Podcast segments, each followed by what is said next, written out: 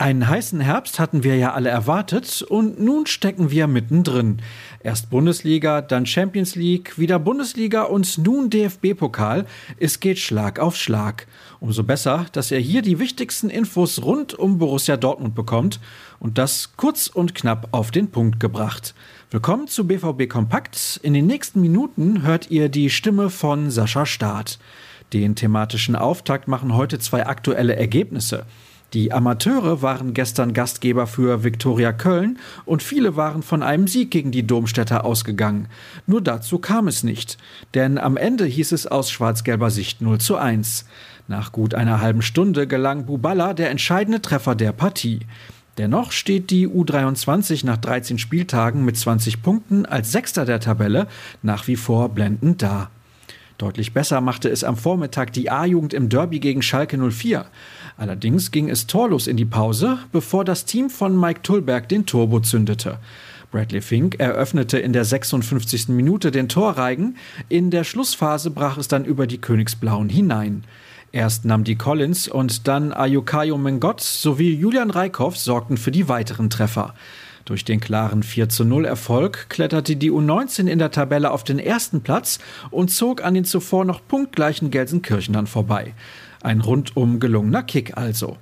Kümmern wir uns um die Profis und lassen nochmal den souveränen Erfolg in Bielefeld mit ein paar Zahlen Revue passieren. Das Tor von Mats Hummels war schon der vierte für die Borussia aus der Distanz in dieser Saison. Liga Bestwert. Außerdem traf der Abwehrchef in der 14. Spielzeit in Folge Rekord unter den Aktiven. Der letzte, dem das zuvor gelang, war Thorsten Frings. Weniger gut, die Borussia kassierte in der Saison übergreifend zwölften Begegnung hintereinander mindestens ein Gegentor, die aktuell längste Serie aller Erstligisten. Außerdem ist es eine Ewigkeit her, dass ein Dortmunder Torhüter einen Elfmeter parieren konnte. Das letzte Mal gelang das Roman Weidenfeller im Oktober 2013. Damals hielt er im Derby den Strafstoß von Kevin Prince Boateng. Euch interessieren weitere Statistiken dieser Art? Die findet ihr in unserer Rubrik 09 Fakten. Ebenfalls im Angebot Bilder vom Auslaufen am Sonntag, die Florian Gröger geschossen hat. Er war zudem beim Derby der Jugend vor Ort und hat dort ebenfalls seine Kamera aufgestellt. Außerdem haben wir noch einige Nachberichte für euch, zum Beispiel den von Dirk Krampe. Er hat mit Michael Zorg telefoniert, der Daniel Mahlen in Schutz genommen hat. Dennoch ist nicht von der Hand zu weisen, dass ohne Erling Holland die Durchschlagskraft fehlt. Zumal der Norweger bis Dezember ausfallen könnte.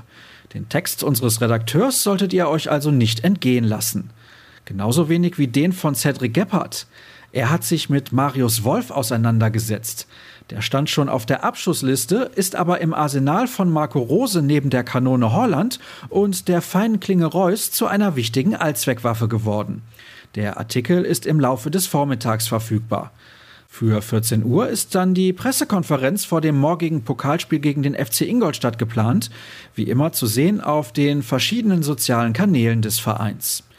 Was dort gesagt wurde, erfahrt ihr im Ticker sowie hinterher in einer Übersicht natürlich auch auf ruhrnachrichten.de. Wer besonders schnell informiert sein will, der sollte Twitter nutzen. Für alle Fans von schönen Fotos gibt es Instagram. Unser Handle lautet jeweils rnbvb. Folgt mir auf beiden Plattformen sehr gerne unter Start.